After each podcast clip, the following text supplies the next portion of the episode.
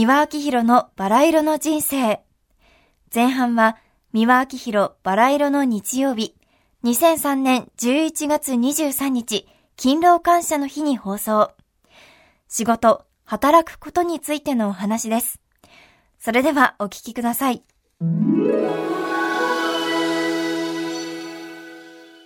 おはようございます。バラ色の日曜日、宮明宏でございます。さて、まあ今日のテーマということですけどね、まあ勤労感謝の日ですので、働くことについてお話ししたいと思いますけれど、私がね、え、っと、生まれて初めて、その働いたことによって報酬を得たっていうのは、確か中学1年ぐらいの時長崎の NHK 放送合唱団というのにねおりましてボーイソプラノだったんですけどね。でそれのギャラをまあ、スズメの涙ほどだったんですけどいただいた。これが自分のあのつまり勤労に対する報酬ということでもらったのは生まれて初めてだと思います。いくらでもなかったんでね確か使ったのはお汁粉食べてそれでおしまいだったんじゃないでしょうかね。まあ終戦後でしたからね。まあそれぐらいですね。でそしてあと音楽学校へ行きながら国たちの音楽学校ですけどね。高校行ってて。そしてあの間に進駐軍のね中流軍のキャンプ周りやって。でその時にね6畳一間のアパート代がね3000円ぐらいの時に2000円か3000円もらってましたねギャラをね。えー、だから結構いいギャラでしたけど。でもそれはマネージャーと称する人がいてね。その人に全部騙されて持ってかれちゃった。ただ働きでしたね。まあだからあまりいい思い出はないですね、うん、で仕事に不満がある人働くことが虚しいって言ってる人っていうんだけれども。よくねあの自分に向いた仕事とかね自分らしい仕事とか生き方とかねあのじゃないからねなかなか見つからないとか。でこの仕事は楽しくないとか。この世の中ね私が出してる本では政府の法則正しいと書いて負けると書いて政府つまりマイナスとプラス何かを得れば何かを失うこれが地球の持論なんだから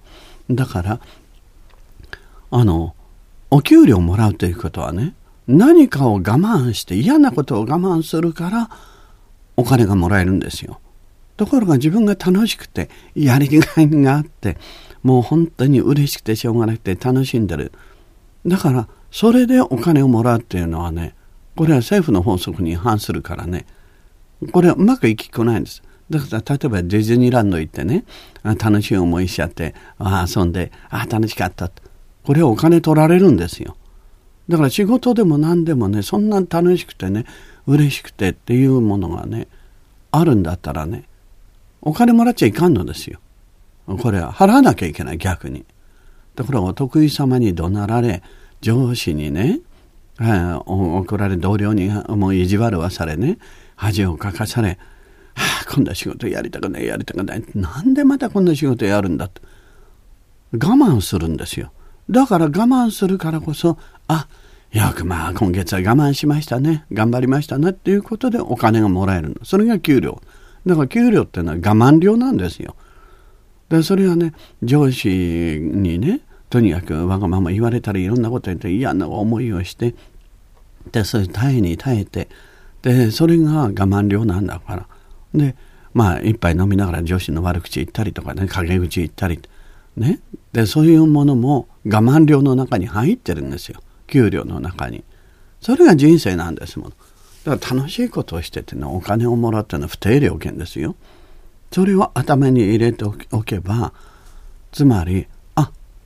これだからお金もらえるんだな。この嫌な思い辛い思いしんどい思いする。肉体的にも精神的にもね。あこれが我慢料だ。だからお金もらえるんだ。と思えばね意外と感情的にね落ち込んだりね苦しんだり泣いたり笑、うん、わめいたりしなくて済むんです。理性的にスーッと冷えたままねああ嫌だなと思っててもでもあこれはあのこの世の法則で政府の法則なんだとこれがあるから私がお金もらえるあで、あの、お給料っていうふうに家族の方も言わないでくださいね。で、あ、おお父さんお給料もらってきたって言わない。お父さん我慢料 もらってきましたかって。でいうことで、まあ今は振り込みの方が多いんだけども。はい。で、あお母さんもあ子供たちもお互いに、はい、我慢料です。うん。でそうするとお互いが我慢し合ったっていうことでね、お互いを認められますからね。うん、感謝が出てくるの。では今日はね、早速それを使ってみてください。続いての後半は、三輪明宏バラ色の日曜日、2006年9月25日放送。会社の危機管理、不祥事についてのお話です。今日は危機管理についてお話をさせていただきたいと思います。最近いろんな会社でいろんな不祥事が起きておりますでしょ、えー、対処の仕方を間違ったためにさらに問題が大きくなっておりますよね。そして日本の、ね、製品っていうのはね、絶対壊れない、長持ちする、信用できるということで、昔はドイツだったんですけどね、ドイツを追い越しちゃって、車や何かもね、信用とそういうふうな正確さとかいろんなものが世界にあるし、エンデスがトヨタも GM を追い抜いてね、アメリカでも一番になりましたでしょ。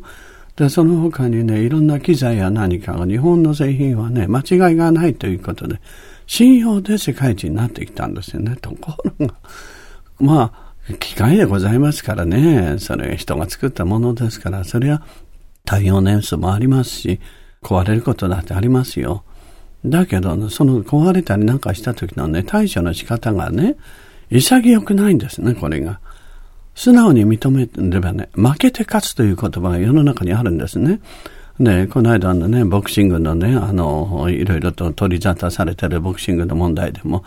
もう日本全国のいろんな方たちが視聴率が良かったって言うんだけど、見てて、で、ああ、負けなら負けとね、素直に認めて、だそして彼がね、あの、そのコメントがね、いや、あの、向こうの方が強かったんでしょうって。で、私の実力が足りなかったんですから、じゃあまた一から出直してね、やり直して、今度は負けないように頑張りますって言えばね、またね、ああ、立派だっていうことでね、半眼引きでありませんけどね、その負けたことを認める潔さ、高校野球のね、あの、田中正宏君とかね、あと斎藤祐樹君、あの二人は立派でしょ勝った方も負けた方もお互いに褒めたたえてね。それで、負けた時の田中君の引っ込み方もニコッと笑ってね、精一杯やったんだからって。あちらの方が僕より実力があったからですよって素直に認める。あれは見事ですよ。つまり負けて勝つという潔さ。それがね、その潔さが、もう各界のね、謝る人たちは見苦しいんですよ。小ずるいの。これはね、戦時中のね、いろんな日本軍が東南アジアとか外国によって、もう外国に侵略した時に、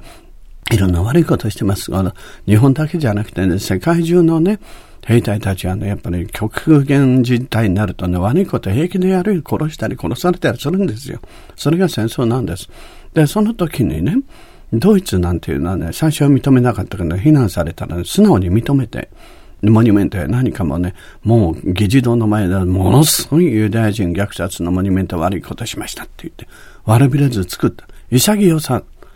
それが負けて勝つということなんですよ。ところが日本は、え、知らぬ存在の記憶にございませんともうね、ロッキード事件の昔からね、それよりね、大岡裁判とかね、遠山の金さんの時代劇見てごらんなさい。最後の最後まで白を切り通すじゃありませんか。ほいで、うるせえ、てめえら。で、この桜吹雪がね、それを見せられて、ああ、それ入れました。初めて認める。今だにそれが続いてる。だから日本人っていうのはね、もう大和桜じゃなくて卑怯なね、小ずるい人間なんですね、もともとが。うん、ほとんどがそういう潔く謝る人なんか見ませんもの。だから、そこいらへんはね、あ、自分たちは小ずるいみっともない人種なんだから、それをやめて、潔く、ね、火は火を、愛し、是は是とし、だそれが立派なことだというふうに、みんなね、思い直して勉強し直す必要があると思いますね、この際。そうするとね、あの、世界からね、尊敬されるようになるんですね。今日本人は金だけ持ったバカばかりの国ってね、世界でね、本当信用がなくなっておりますでしょ。国会や内閣の、ね、議員さんたちも本当に小ずるい人ばっかりでね、もうネズミ男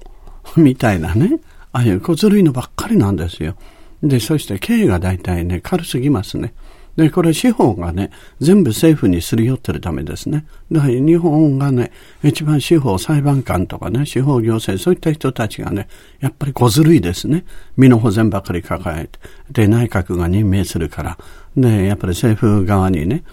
国側に、あの、不利な判決を出すとね、次の出世に関わるからと言って、もう、大体ね、小さいからね、だんだん上級へ行けば行くほどね、一般の国民人自体にはね、不利になるような判決が出てくるんですよね。そうなんです。必ずね、最高裁行くとひっくり返ってます。みんな国がで、裁判官が全部小ずるいんですよ。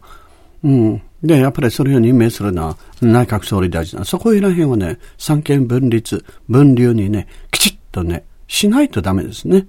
もう政府が関係ないところで裁判を行われるというふうにしないと、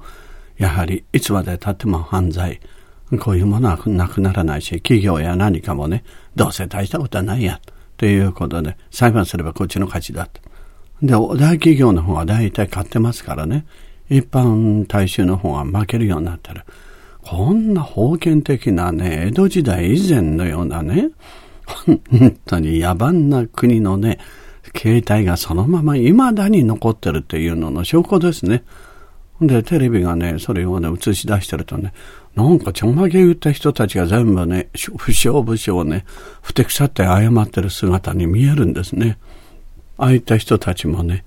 あの、そこら辺をテレビでね、自分の姿をよーく見て、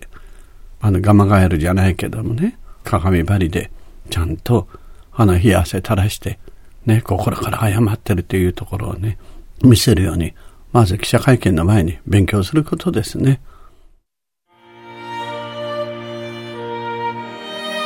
三輪明宏のバラ色の人生では、リスナーの皆様から番組の感想や三輪さんへのメッセージを募集しています。メールアドレスはすべて小文字で、バラ色アットマーク tbs.co.jp バラ色の綴りは b, a, r, a, i, r, o です。たくさんのお便りお待ちしています。それではまた次回お会いしましょう。ごきげんよう。